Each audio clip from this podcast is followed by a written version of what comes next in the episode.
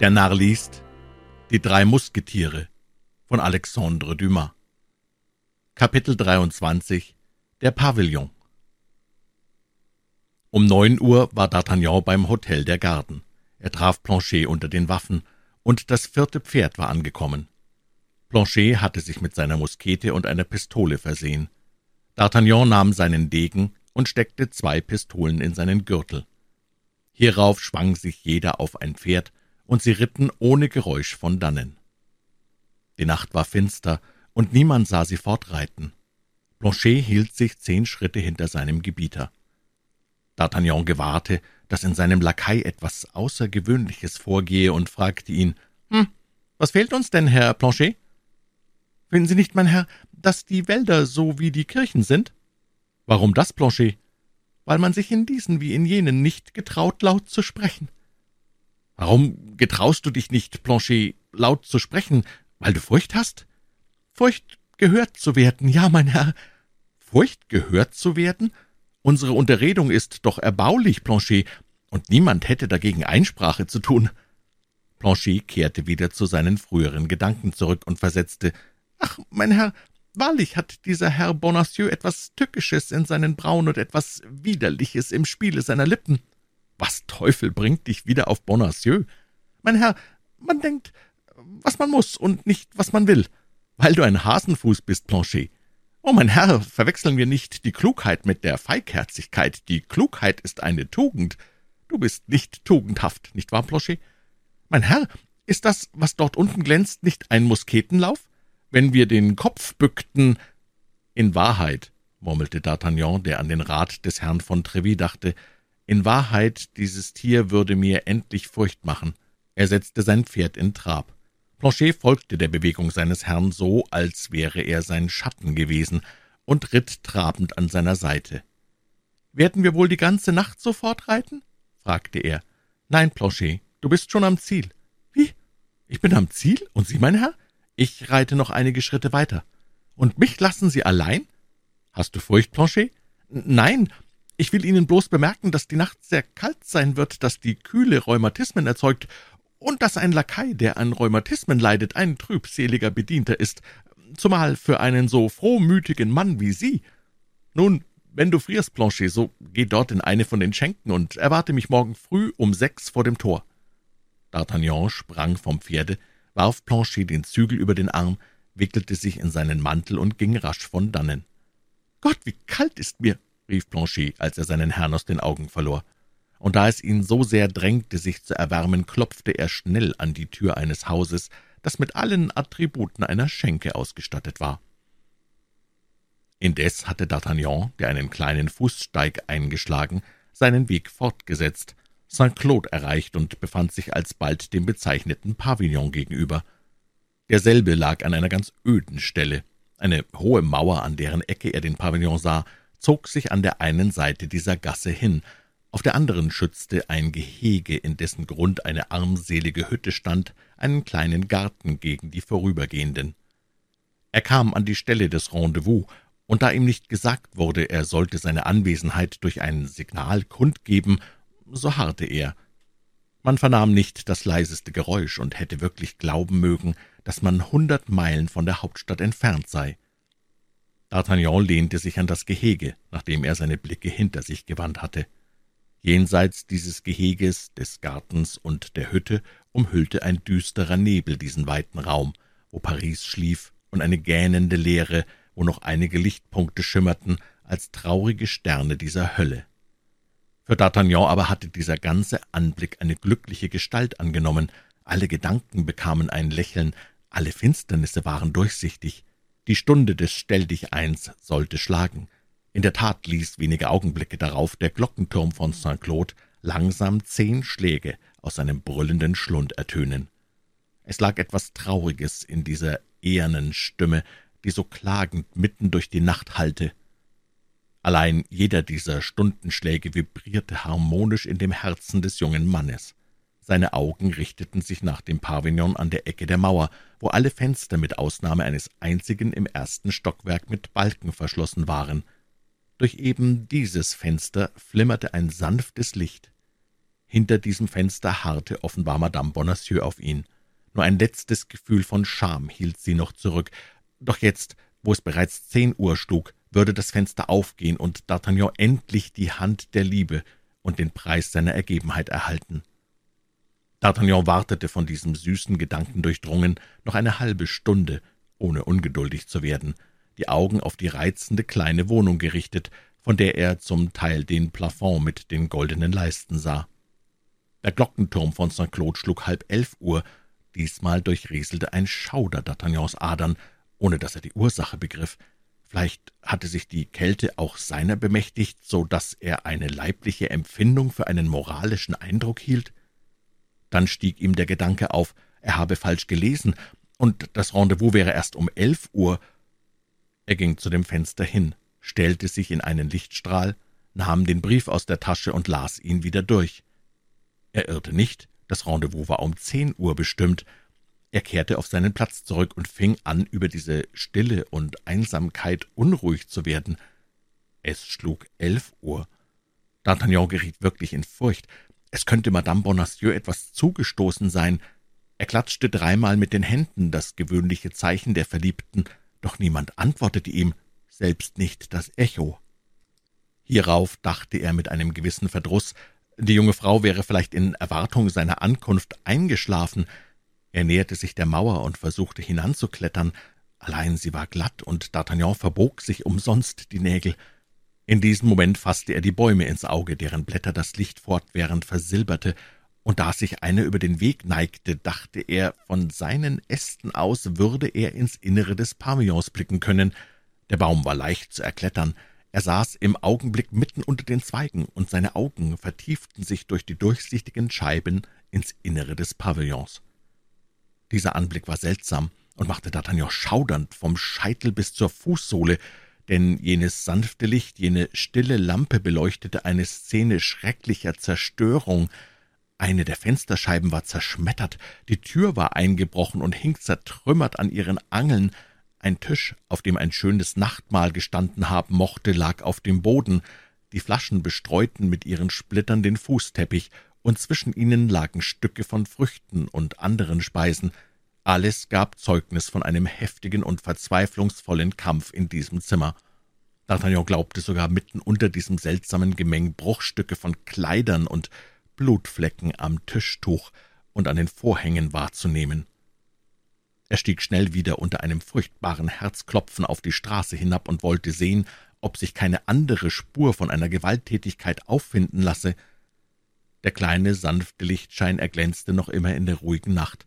D'Artagnan nahm jetzt wahr, was er früher nicht bemerkt hatte, weil ihn nichts zu einer näheren Prüfung veranlasste, dass der Boden hier eingeschlagen, dort durchlöchert war und verworrene Spuren von Menschen- und Pferdetritten kundgab.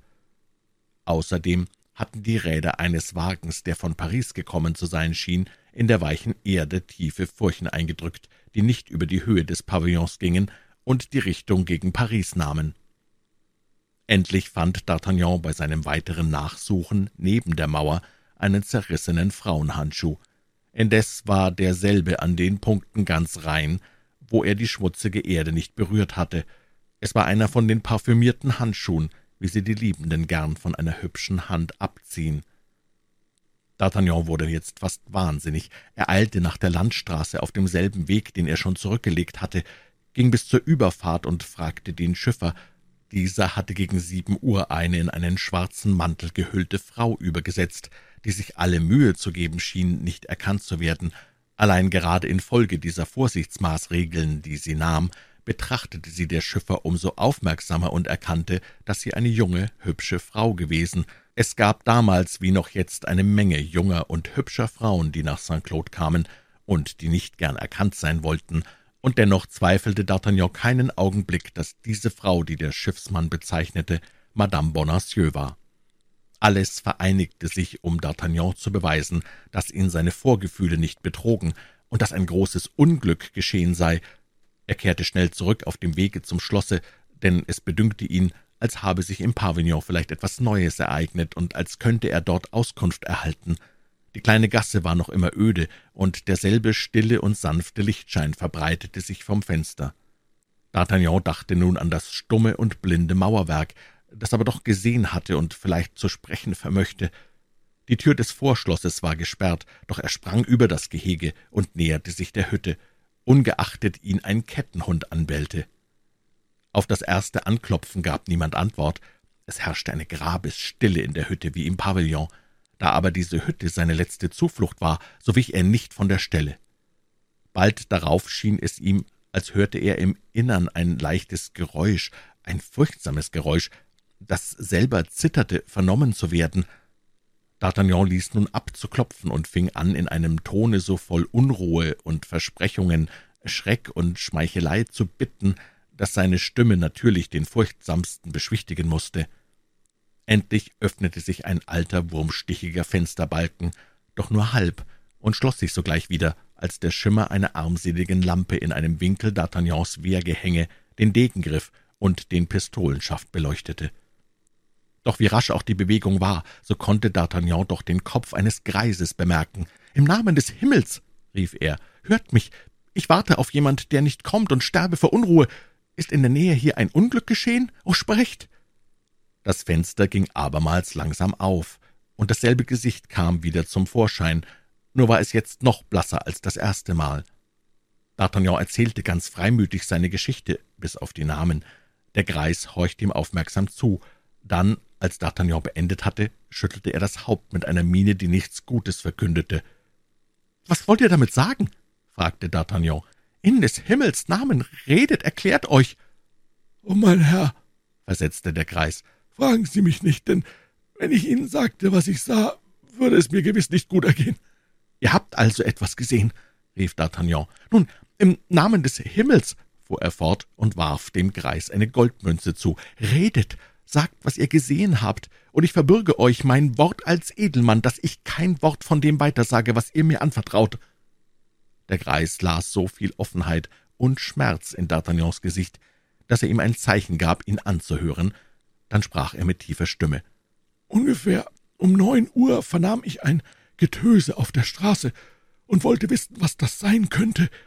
Da näherte man sich einer Tür, und ich bemerkte, dass man einzutreten suchte, da ich arm bin und nicht ausgeraubt zu werden fürchte, so schloss ich auf und sah einige Schritte vor mir drei Männer.